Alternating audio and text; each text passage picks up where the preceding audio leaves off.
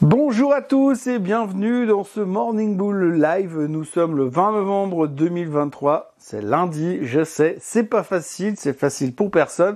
Par contre, alors la bonne nouvelle, c'est que cette semaine, en termes de marché boursier, ça risque d'être très très court. Très très court parce qu'effectivement, on va avoir une concentration d'informations à partir de demain. Et puis ensuite, eh bien, mercredi après-midi, les Américains ils vont se barrer dans leur famille aux quatre coins des États-Unis. Donc la moitié de New York va être vide. Et puis on va euh, être fermé euh, jeudi. Mercredi sera une demi-session aux États-Unis. Et puis euh, vendredi, comme tout le monde aura la gueule de bois et ira faire son shopping parce que c'est le Black Friday, eh bien ça risque d'être relativement calme. Oui, parce que jeudi c'est Thanksgiving, le jour de la dinde. C'est encore le seul truc que les Américains n'ont pas réussi à exporter en Europe.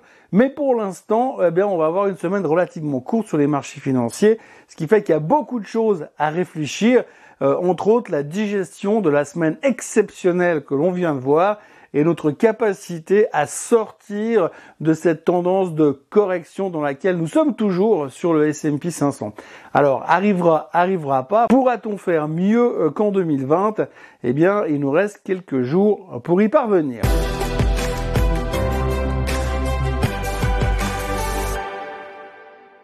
Donc euh, oui, concentration d'informations euh, ces quelques prochaines, euh, allez, 36 heures, puisque demain soir, nous aurons les minutes du FOMC Meeting et les publications de Nvidia.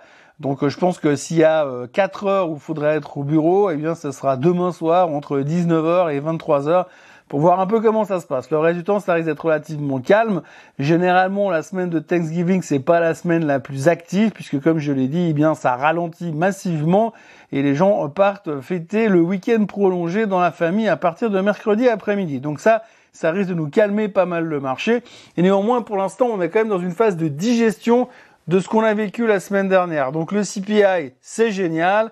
La Fed va baisser les taux, c'est génial. On sait pas trop quand au niveau de la date, mais ça vient de plus en plus proche, puisque tout le monde est en train de dire oui, la Fed va devoir couper les taux plutôt que prévu.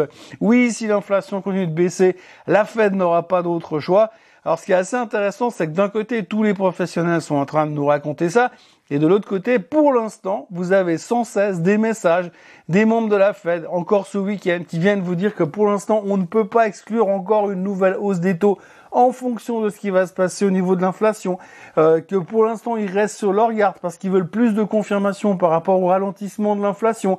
Donc on voit que les gens de la Fed sont extrêmement méfiants, mais nous, on est extrêmement parti dans autre chose déjà. Alors on est parti dans autre chose déjà parce que, comme on l'a déjà dit plusieurs fois, eh bien ça fait déjà c'est la septième fois qu'on vient prédire le fait que la Fed va tourner de viche et puis ensuite eh bien elle va commencer à baisser les taux parce que le cycle de hausse des taux est terminé. C'est la septième fois qu'on se met dans ce mood et jusqu'à maintenant sur les six dernières, eh bien vous le savez, on s'est gouré magistralement.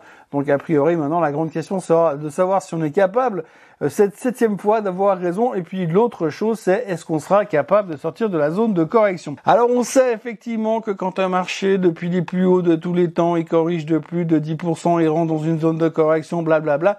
Et résultat, techniquement, pour sortir d'une zone de correction, le S&P 500 devrait clôturer au-dessus des 4519 et des poussières. Ce qui est juste un tout petit peu, mais vraiment un tout petit peu en dessus de nous pour l'instant. Donc on n'y est pas encore. Et puis en fait, quand on regarde des, des phases de correction des marchés, eh bien on se rend compte que euh, ça dure euh, entre euh, jusqu'à maintenant 19 jours au plus court, c'était en 2020, quand on a eu le massif soutien post, enfin, en cours de pandémie. Donc là, on était en, après 19 jours de correction, ils ont injecté du pognon, on est remonté, on est sorti de la zone de correction. Ça, c'est le record. Le plus long, c'était 263 ou 268 jours de correction.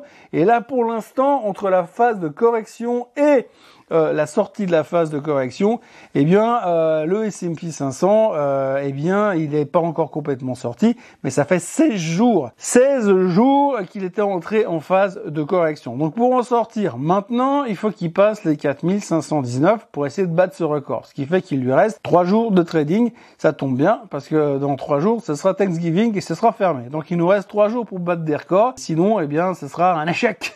ce sera pas le record historique de la plus courte correction de tout les temps. Comme quoi on s'accroche pas à grand chose. Pour le reste, bien sûr, eh bien, on va continuer de regarder si cette prévision de voir les taux baisser est correcte et plausible. Alors aujourd'hui, le marché, dans sa grande majorité, est en train de parler là-dessus. On le voit très clairement.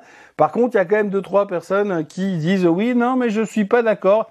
Entre autres, il y a un monsieur Gary Schilling euh, qui fait partie des euh, économistes stratégistes qui avaient vu la crise des subprimes. Alors je vous dis tout de suite, je dis pas que c'est une méga star et qu'il a raison, hein, puisque de toute façon le dernier qui avait prévu la crise des subprimes c'est Roubini et qu'il est faux depuis 2008, donc c'est pas forcément une, une qualité qu'on doit lui reconnaître. Néanmoins, monsieur Schilling a parlé euh, ce week-end et a laissé entendre que pour lui effectivement la Fed va vaincre l'inflation. Effectivement, la Fed va euh, devoir baisser les taux, mais c'est trop tard et euh, de toute façon, on n'échappera pas à une récession. Et cette récession, la problématique selon lui, c'est qu'on ne l'a absolument pas pressée. Et c'est vrai, si on regarde un petit peu comment le marché se comporte aujourd'hui, le marché est dans le mode de se dire, bah récession, il y aura pas. Aujourd'hui, c'est quand est-ce qu'on va commencer à, baisser les taux pour soutenir cette économie qui marque et des signes de ralentissement depuis quelques semaines. Et puis à partir de là, on va éviter bien sûr la zone d'un PIB négatif pour ne pas rentrer en récession. On va faire un parfait soft landing et tout sera pour le mieux dans le meilleur des mondes. C'est un peu le conte de fées dans lequel nous sommes aujourd'hui,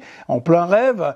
Euh, mais euh, ce monsieur Schilling se dit peut-être que si tout d'un coup on se dit ah mais les gars finalement on va quand même se faire une récession, même une toute petite. Et là à ce moment-là on n'a pas vraiment encore intégré ça dans nos calculs, qui pourrait choquer un tout petit peu le marché le jour où on s'en rendra vraiment compte. Mais pour l'instant c'est encore un peu de la musique d'avenir, mais on voit quand même qu'il y en a deux trois qui commence à se méfier. La semaine qui nous attend sera donc relativement simple. À partir de demain soir, les minutes du FOMC meeting. Donc là, ce sera intéressant de voir ce que pensent les membres de la Fed, même si ces minutes datent d'avant les publications du CPI. On est quasiment certain que le discours du, des minutes sera extrêmement hawkish, comme Monsieur Powell l'avait déjà exprimé lors du meeting de la Fed, mais qu'on n'a déjà pas écouté, donc il n'y a pas de raison qu'on écoute cette fois les minutes. Néanmoins, ce sera intéressant à voir et à interpréter. Et puis euh, après, il y aura effectivement les chiffres de Nvidia qui sont visiblement la clé euh, de cette semaine, puisque euh, le marché anticipe des chiffres absolument stratosphériques, comme d'habitude chez Nvidia. Le titre a d'ailleurs anticipé la chose avec 30% de hausse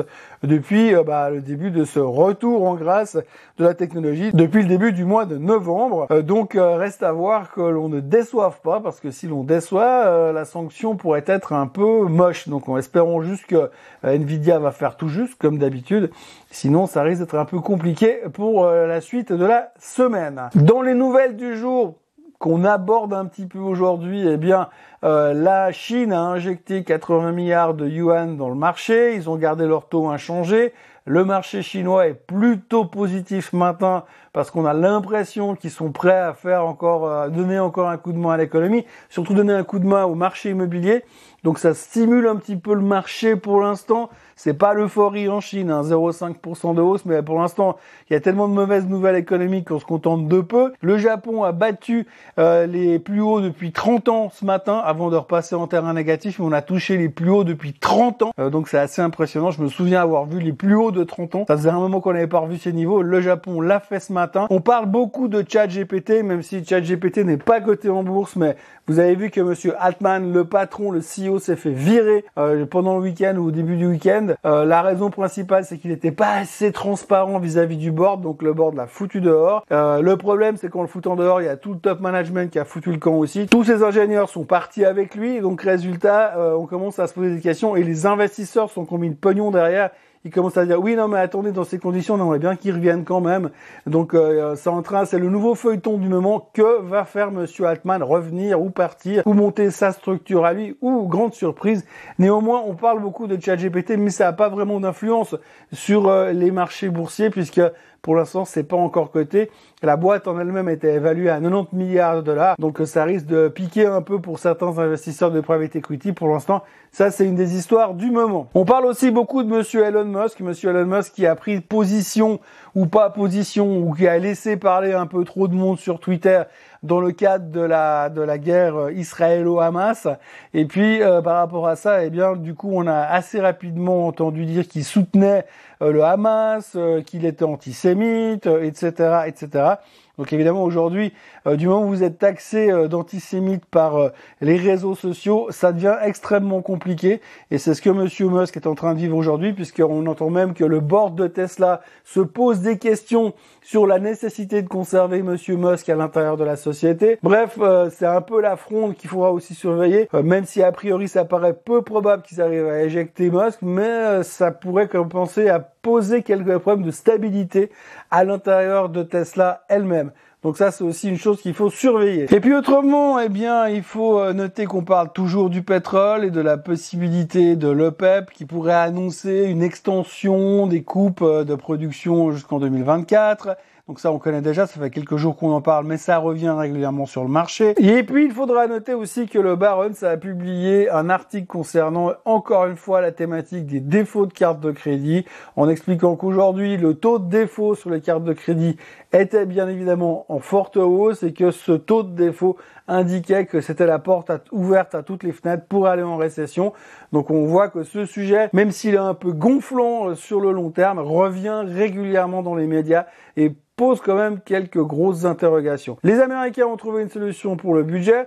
Bon, du coup, ça nous met un petit peu moins de bruit sur la réflexion du plafond de la dette qui est repoussé en 2025, mais qui est toujours en train d'exploser, mais ça, visiblement, tout le monde s'en fout pour le moment. Les choses sont en train de se calmer visiblement au Moyen-Orient. Si l'on en croit ce que dit le Washington Post, il serait tout proche de trouver un accord, mais encore une fois, c'est des rumeurs. Donc voilà, on commence cette semaine plutôt en pente douce, tranquillement, les futurs sont légèrement plus faibles. On est sur des zones de résistance sur le S&P 500, on est sur des zones de résistance sur le DAX, on est sur des zones de résistance un petit peu partout, forcément après quasiment 10% de hausse sur le S&P en l'espace de trois semaines, on pourrait comprendre que certains auraient envie de prendre les profits avant de partir en week-end. Mais pour ça, il faudrait que les étoiles s'alignent avec Nvidia et les minutes du FOMC meeting demain. Voilà ce qu'on pouvait dire aujourd'hui. Euh, je vous encourage à vous abonner à la chaîne Swissquote en français, à liker cette vidéo et à revenir demain pour euh, un autre Morning Bull Live où je ne saurai toujours pas ce que pense la fête dans les minutes du FOMC meeting et on ne connaîtra toujours pas les chiffres de Nvidia, mais on en parlera toujours beaucoup parce que c'est la thématique du moment. Passez une excellente journée et je vous souhaite un très bon début de semaine et je vous dis déjà à demain. Bye bye